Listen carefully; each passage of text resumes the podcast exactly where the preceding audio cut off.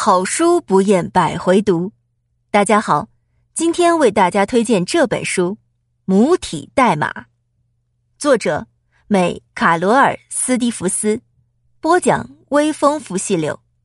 本期素材来自豆瓣读书，本节目由手艺人工作室出品。硅谷生物化学家细思极恐的预言式科幻。人类与病毒共存了几亿年，这一次是毁灭还是新生？生存危机面前，全人类是不可分割的命运共同体。入选《新闻周刊》春日必读书单，《出版人周刊》十大科幻小说书单，版权销售至德国、法国、日本、巴西、西班牙、罗马尼亚、荷兰、捷克、泰国等。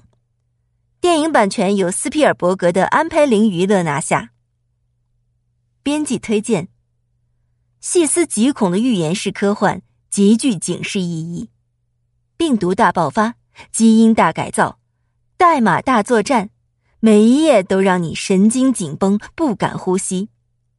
口碑之作，海外媒体和读者疯狂推荐，入选多个书单，《卫报》《出版人周刊》。《金融时报》等媒体盛赞，版权销售至多国。电影版权由斯皮尔伯格的安培林娱乐拿下。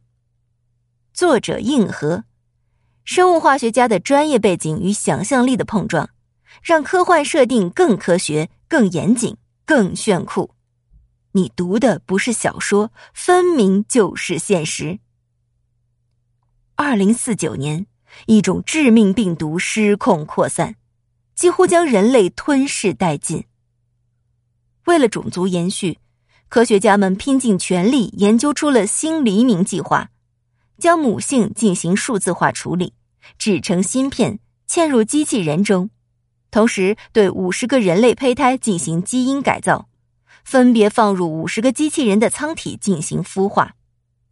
一个由机器人抚养人类孩子的时代就此开启。然而，十年后，当这些孩子根据指令回到人类社会后，他们的机器人妈妈发生了暴走，与人类展开了战斗。孩子们该如何选择？人类又要如何自救？机器人、人类以及病毒究竟能否共存？卡罗尔·斯蒂弗斯出生于美国俄亥俄州，现居住于加利福尼亚。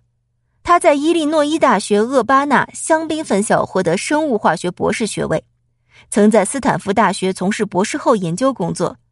他热爱写作与科学，并将二者结合，创作了小说处女作《母体代码》。目前，该书版权已销售至多国。本书是美国作家卡罗尔·斯蒂弗斯所著，讲述了美国针对亚洲北部某国家的恐怖分子进行了一场生物攻击。当局使用了一种生物制剂，IC NAN 的核酸纳米结构，攻击被袭击者的肺部，使得肺部细胞发生无终止的分裂，最终导致癌变。然而，人类忽略了大自然的包容和融合能力。地球上有许多比人类古老许多的原住民，他们便是自然界无处不在的微生物。ICNAN 很快被一种古菌吸收融合。并在古菌遗传基因中得以体现。简而言之，人类释放出了地狱中的撒旦，没有任何人类可以从这场席卷全球的肺部感染中逃生。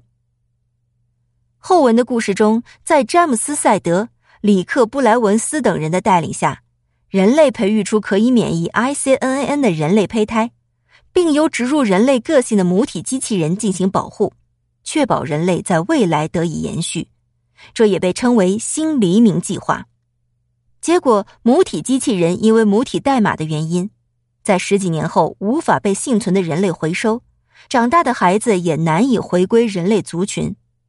在众人的努力下，母体机器人和幸存儿童重新回到人类社会，共同寻找人类未来的道路。